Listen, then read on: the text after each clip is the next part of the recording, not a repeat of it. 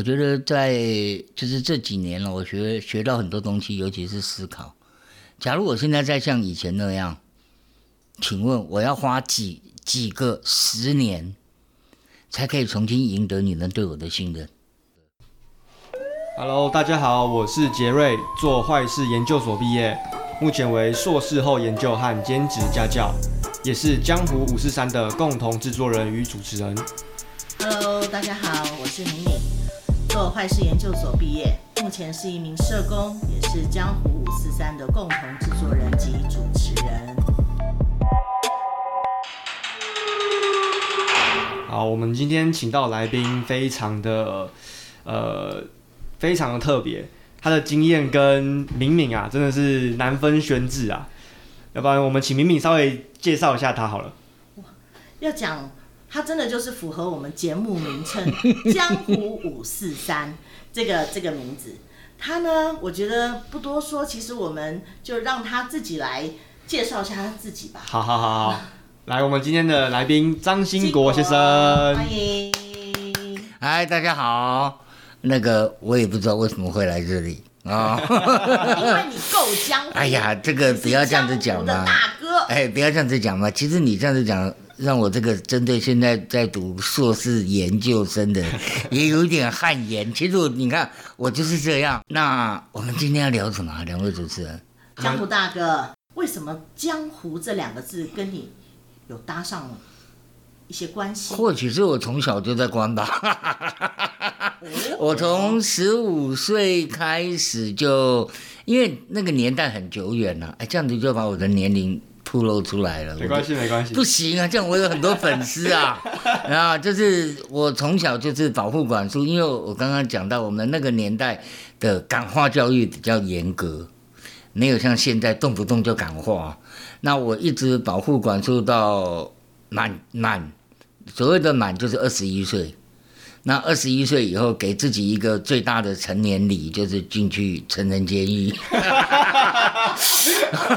没有狩猎，就是进去成人监狱，然后就这样一路关啊关啊关啊关啊关了。我也不知道，反正就是感觉起来监狱缺人，我就要进去，就是这种感觉吧。那北部的监狱都关完了，哦，南部的讲实在的啦，哦。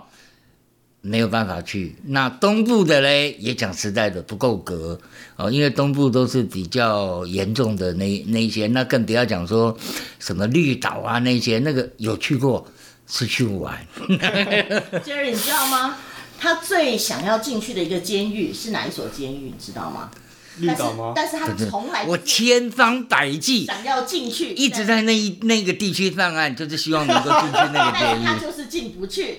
是哪里啊？如果他要进去，他就先必须要像《葵花宝典》一样，必须先、哦、女子监狱。对对对对对对，没有啦。后来也是因为认识我们这个主持人敏敏哦，经过他的介绍，也算进去帮大家分，呃，也不能讲帮啦，做一些服务。哎，对，然后分享一些自己的生命过程，也也算是完成人生最后一块拼图啦。在这很感谢我们主持人带我进去那里。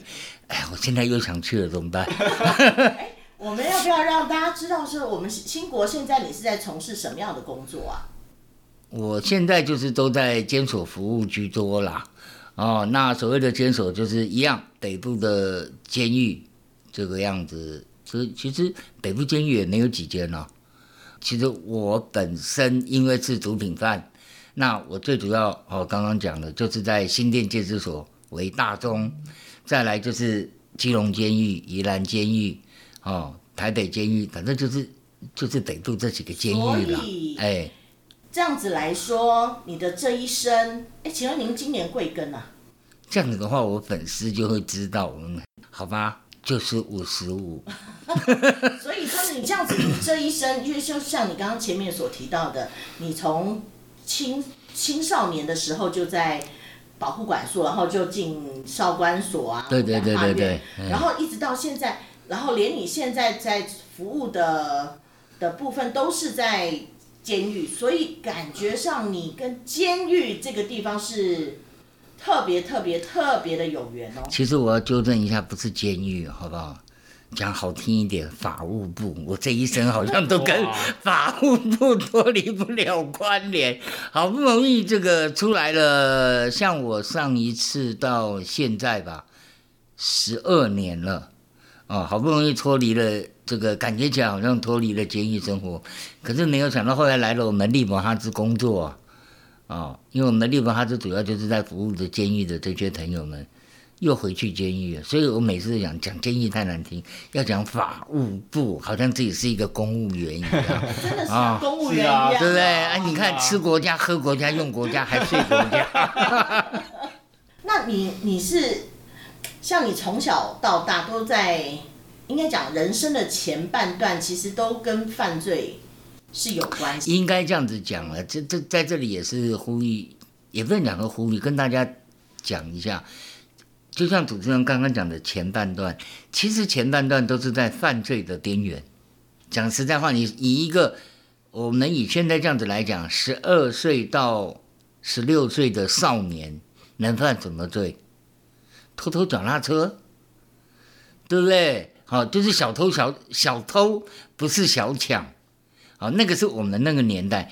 可是现在就会有一些帮派的力量。进来，那也不能讲说帮派的力量进来。我这里想要强调就是，其实帮帮派不会去吸收人。哦，这里可能大家会觉得怪怪，怎么会这样讲？是你家的小孩，就像我自己去跑路，跑进去这一个帮派的。哦，所以我从小就应该这样讲吧，算懂事以来吧，就参加帮派。其实我在这里要讲，帮派是影响我人生最重要的一个东西。帮派关键吗？对对对，帮派里面有讲好，也有也有好的，可是坏的居多。因为帮派里面，你你的所有的这个所得，我们不要讲犯罪，几乎都是在犯罪边缘，对不对？你有看过人家九二一赈灾的时候，帮派去搭你吗？对不对？你有看过帮派冬令救济吗？对，他不要去打劫就好了。所以这个很重要的一个东西是在。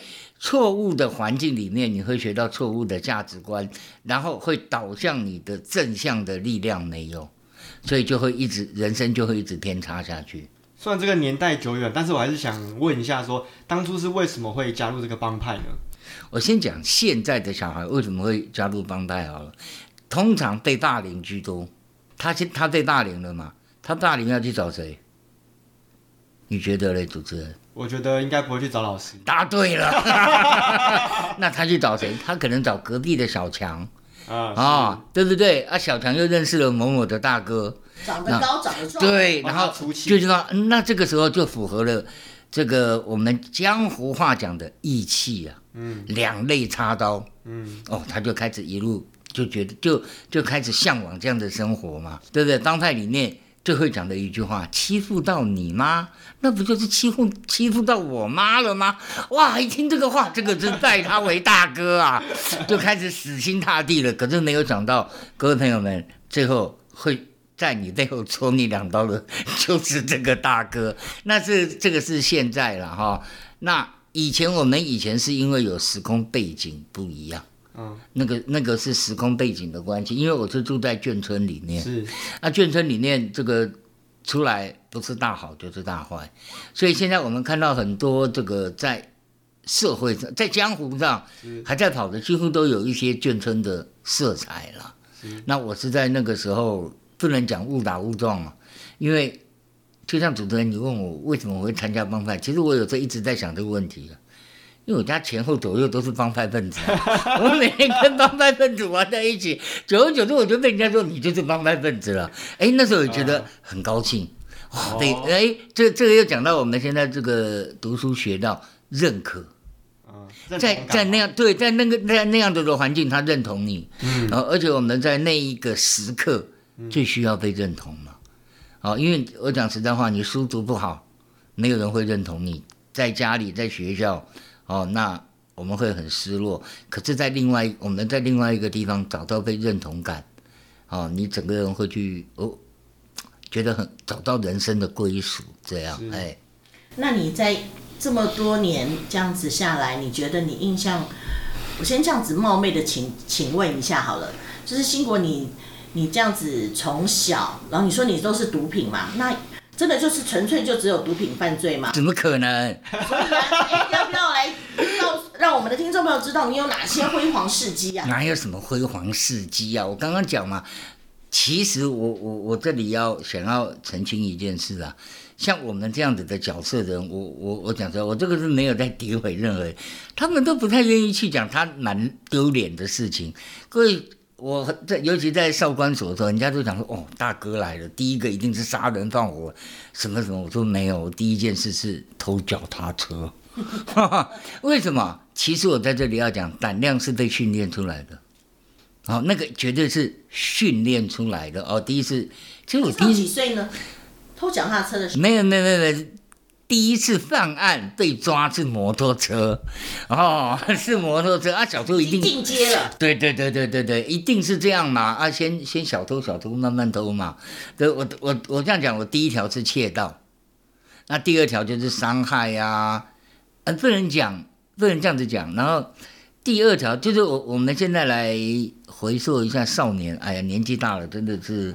都忘记了，就是什么？就是怎么讲？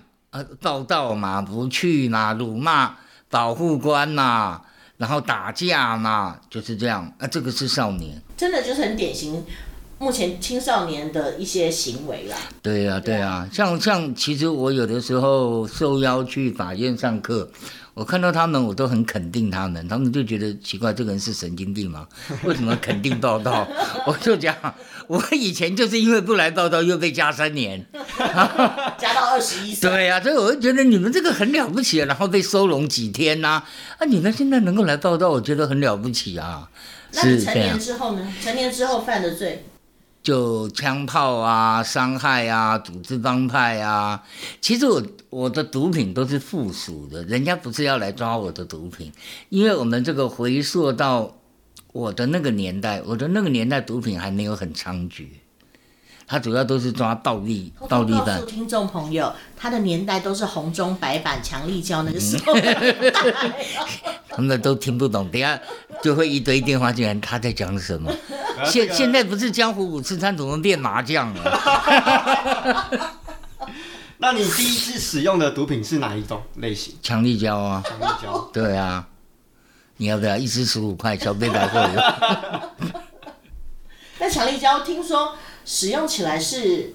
那个味道是没有很很呛，非常呛，非常呛，第一口非常呛。旁边的人也马上就可以知道你就对啊，对啊，对啊。其实在这里也是想要跟听众朋友聊一聊，为什么会去用这个东西啊？是是是是是。我觉得很重要的东西是仿效效应，因为没有朋友，嗯，没有朋友。当有一群朋友接纳你，你会不会想要去做那件事？为什么你会去做这件事？主要就是希望他们能接受你。是这样子讲，可能有点听不懂。我们拿最简单的好不好？香烟来讲，我知道拿这个例子在讲。然后我每次讲，没有人摇头。烟好不好抽？第一次抽，我们所有听众朋友，不管你你会不会抽烟，你曾经有有抽过烟的，我们就可以讲你抽第一口烟，应该都很难过吧？是啊，会呛到啊！哎、欸，对啊，那好，哎、欸，主持人好像会抽哦，有有有，然后有那我都不敢讲。对啊，好，那 OK OK OK，好，那我请问一下主持人，你为什么会去抽第二口？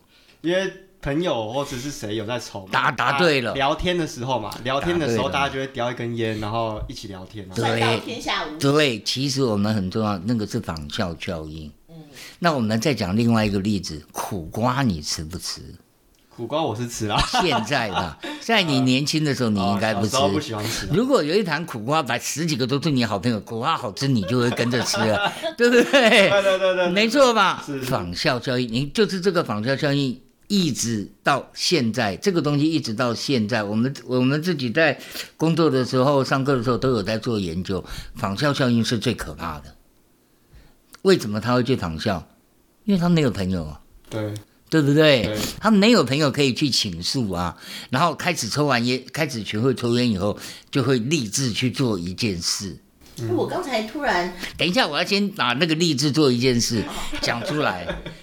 整个 seven 全家所有摆的烟，你都会去抽一轮。为什么？因为你要去找你适合的味道。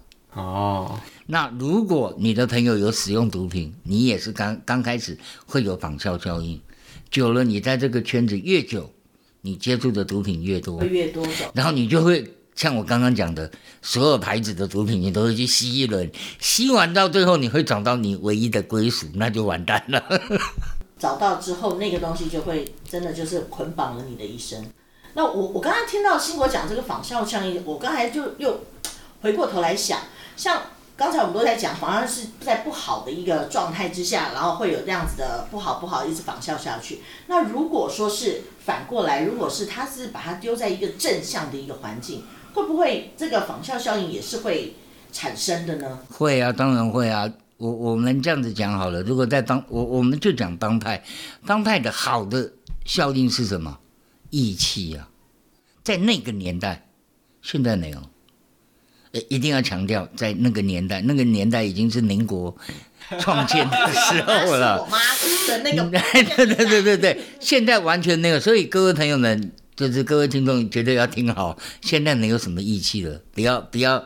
不要自己以为是上海杜月笙哈，那你就完蛋了。所以在正向的环境当中的仿效效应是很重要。像我现在都鼓励小朋友去图书馆，干嘛？那里就是一个正向的氛围。就算今天你到那个里面你不读书，你吹冷气，你趴在那里睡觉，可是你有没有想到，至少你今天改变了，你今天没有讲脏话了。去到那个地方，自然而然进到图书馆就不会大声喧哗，对呀、啊，心也会比较平静一点。对呀、啊，就算你在你的心再怎么浮躁，平常是不是看书的？可是你可能丢到把你丢到图书馆里面去，你心自然而然哎就会平静。对对，没错，也都是会有一些些改变。可是我在回想，假如说我是那个小朋友的话，我不喜欢读书，然后老师也不喜欢我，同学也不喜欢我。那这时候他们跟我说要去图书馆，我可能就是就那我就不要去图书馆，我就要去其他地方。就说这时候重点来了，就是我们要怎么样让那些小朋友他们去到一个地方，那这些地方是能够吸引他们，但是是正向的。最主要，我们在做这个工作，最主要就是陪伴呢、啊。是，如果你刚才我就想到了，对呀、啊，才会有我们社工的出现。对呀、啊，我们那个时代没有啊。哎，你去哪里？我没有想要去啊，对呀、啊，那像现在，哎，我带你去，我陪你去，对，你你看不懂的书没关系，我们看漫画，主要就是要让你去沉浸在那个氛围当下，这个是很重要。所以说，时代的变迁跟这个有的时候我们政府的一些法令哈的改变是有很大的关联。这时候，社工员的角色就很重要了，很重要，对，很重，超重要的，对，对啊，因为在学校，老师不理我，同学不理我。那至少有一个社工员可以像大哥哥大姐姐这样子陪伴他。那我最后呢，我想要听听新国你，你的江湖事还真是真是多。哎呀，我在想这个可不可以帮我多弄几集啊？今天真的有有一点那种意犹未尽。可是我知道，我我我我知道主持人想要问我什么，因为他已经在跟我比手势了 啊。其实这个改变的历程啦，哈，是非常的辛苦。也非常的累，可是在于我，我个人会觉得，第一，你你要不要有决心？一定要啊！哎，可是决心，你光有决心是不够的，你没有家庭的支持啊，基本上的支持你也很难再站得起来。就像我好了，我最后一次是九十八年刚回来的，哦。九十八年刚回来，我在这个出来的前一前一个晚上，我也没有睡不好，哦，其实我这样讲了，我的内心很空虚。为什么？回来回家不是都很高兴吗？对啊。有什么好高兴的？就觉得终于不用在监狱里面。可是我告诉你，有的时候我现在还想要回去监狱。为什么？其实这是在逃避。你到监狱有有人提供。吃饭、睡觉，什么都有了，你你什么事都不用管呐、啊，完全不用。要烦恼什么？然后，就算外面的家里面所发生的那些，呃，可能需要我们负责任的事情，你也不用啊，我管。这是人在监狱啊，所有的你所有的事情都是家人帮你打理好了、啊嗯，所以很多人都要回去很高兴，我没有很高兴，我我反而觉得，对啊，我我干嘛要回去？我真的很不想回去。哦，我也没有睡不好，就是人有一点物质啦。然后第二天要就是喊了嘛，喊号码要开始出去。哦，原来以为想说啊，回去不要再吸毒了。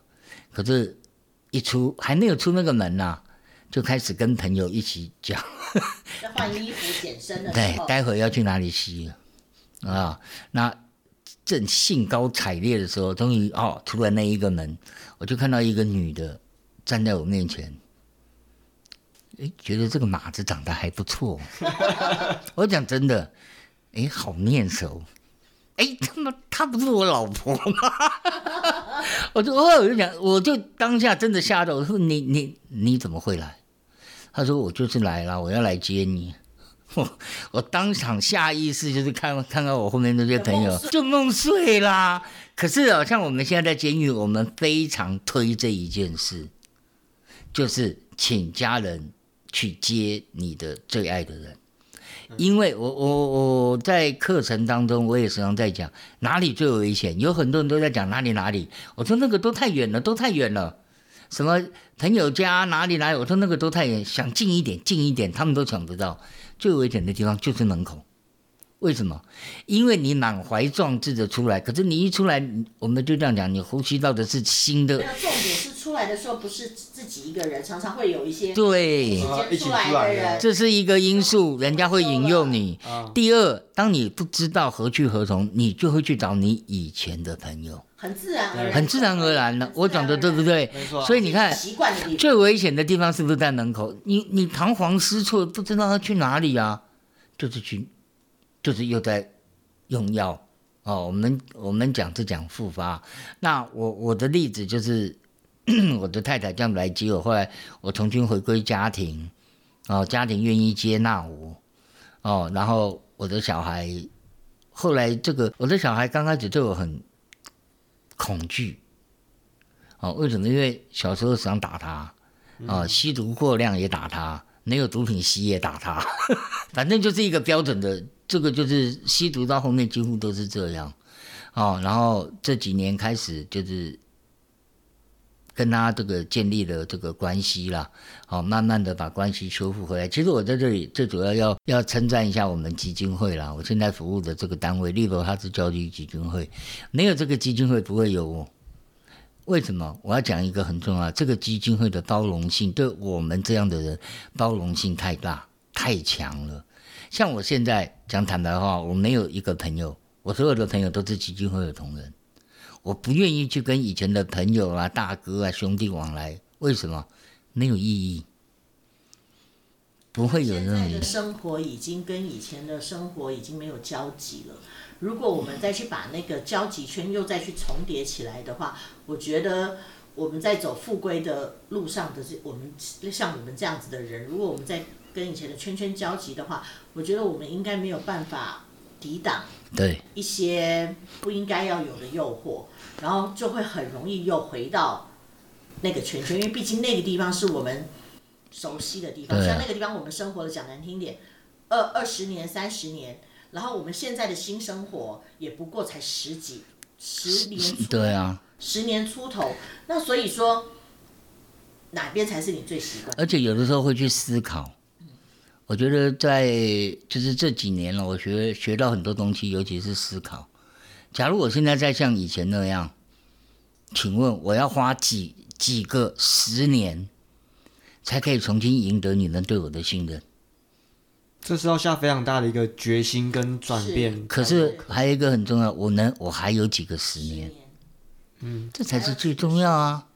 对不对？家人好像我，我有时候都会觉得家人就是永远的那个全集包、受气包啊，啊，家人就是要被迫接受。可是你们不一样，你们是我的朋友，你们可以选择不跟我往来，可以跟我表面呃，其实一个幸福大哥又来了。可是我讲真的，我我我感受得到，我一定感受得到，所以我就时常告诫我自己，哦，我不要再跟以前那样。那也有很多人问我，你会不会很后悔以前这样？哦，我觉得这个问题真的蛮白目的，也很难回答。可是我我后来都是只有一句话回答他：没有以前的我，不会成就现在的我。没错，所以人家也常常会问我，我也不知道为什么常常，就很多人会问我们说：“哎，你你会不会后悔？”其实说真的，这一路走来，我不管在我人生的哪一个阶段，我都不会后悔，我都不会，因为那都是真的，那个都是毕竟都是我的历程，对啊，是我的历程。那错了就是错了，那我们我们现在自己我们也学会了，知道过去的那段时间跟现在这样子的生活，我我们要的是哪一个？我觉得。很感谢上天啦，就很感谢天主，就是让我们有这个还有一个选择的机会。那就像新国所说的，我们还有几个我们还有几个二十年。对啊。好，所以我们都很珍惜我们目前所拥有的，包括我们的家人，包括我们的工作，包括我们的朋友，好，包括我们的同事。其实我们，我觉得我们过来人，好，我们的跟我们要领跟生人，我觉得我们特别会去珍惜，尤其是我们已经走到。过了过了第一个关卡的时候，啊、我觉得我们会更珍惜。就像现在哈、哦，我这里要捅一下我们这个女主持人，我觉得有一个典范效应很重要。这个女女魔头啦哈、哦，她研究所毕业了，可是像我现在我也在读研究所。这个就是典范效应啊！我要我要正向的学习。哎，的第一篇论文，他要报告做专题报告的，看的第一篇论文就是我的论文哦。对啊，你看那对，那你看我可不可以把我的事迹拿去监狱，有一个典范让他们看见？是，是，是。可是在这个过程当中啦，真的是很累。我时常在在跟很多同学聊，我们要有一个目标。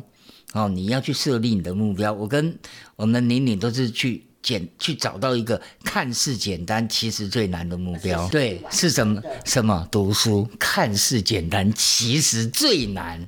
因为我们讲真的，我们吸毒脑袋本来就不太好，而且我们从小十几岁就对啊，走就偏差了。我们根本也从来没有好好读过书。对啊，所以对我们来说是一件多么痛苦。在读书的历程，像我，我空大读了六年呐、啊。为什么要读六年？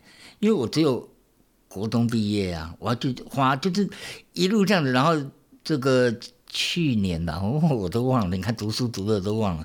去年考上研究所又哇又在读，哦，就是很累。可是，在读书的过程中，我们可以学到一些很专业的理论跟知识。我觉得最主要可以充实我们自己内心啦。哦，那有人有人是说啊。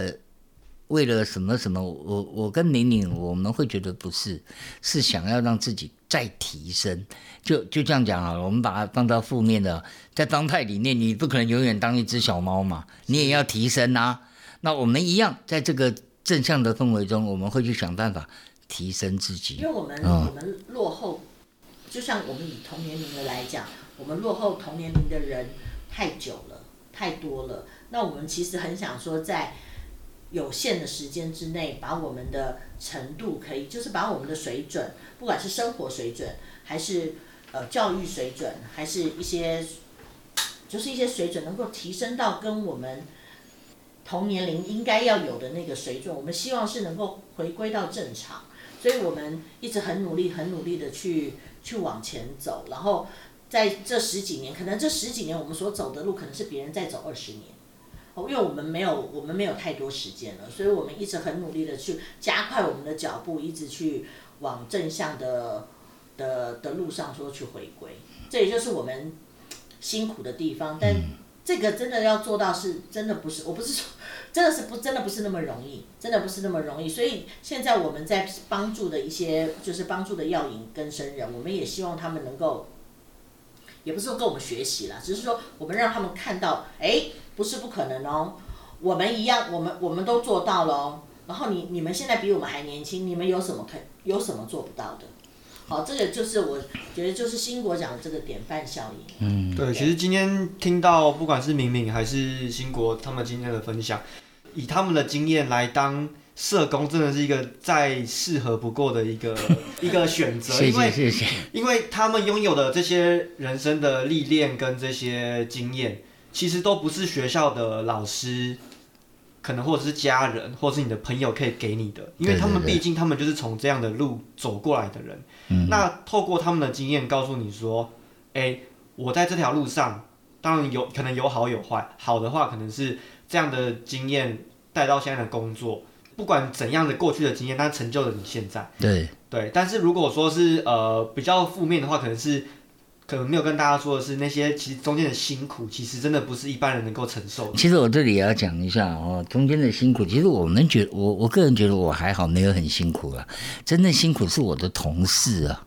你知道为什么？每次我要读书，我的同事第一说：“你不要去读研究所了，拜托，因为你的功课几乎有一半都是要来找我们一起帮忙的。”所以，我在这里要谢谢我所有的同事，在这一路上帮过我课业的同志。因为就像刚刚我们刚刚宁宁讲的话，我们起步比人家慢一点，所以在学习上面比较差一点。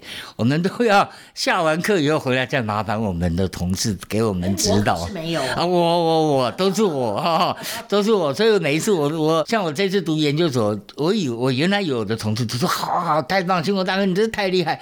结果居然想说你肯定要去读书？为什么？他说因为你你去读书，我们又要再读一次。好，我们的新国呢，他们有提供一个服务叫做 COCO 会客室。是专门提供给药瘾者家属卫教的服务。那在每周的星期五，固定在新店戒治所。有兴趣的观众朋友呢，可以加赖零九八零一四零零三一零九八零一四零零三一。本集节目由杰瑞、敏敏共同制作。以上分享的来宾皆为利益抽样，其分享的内容无法推论至母群体。请斟酌收听。感谢声音剪辑郝建廷，美术设计杨秀仪。Coco 拉迪赛，好，请加赖，就 Coco 会客室嘛，请加赖，每个星期五，每星期五，固定在新店戒治所会客室，跟你有约。专门提供毒品，专门提供。家属卫教，不是啦，专门提供药瘾者，啊对，药瘾者家属啦，对对对，药瘾者家属卫教，我今天到。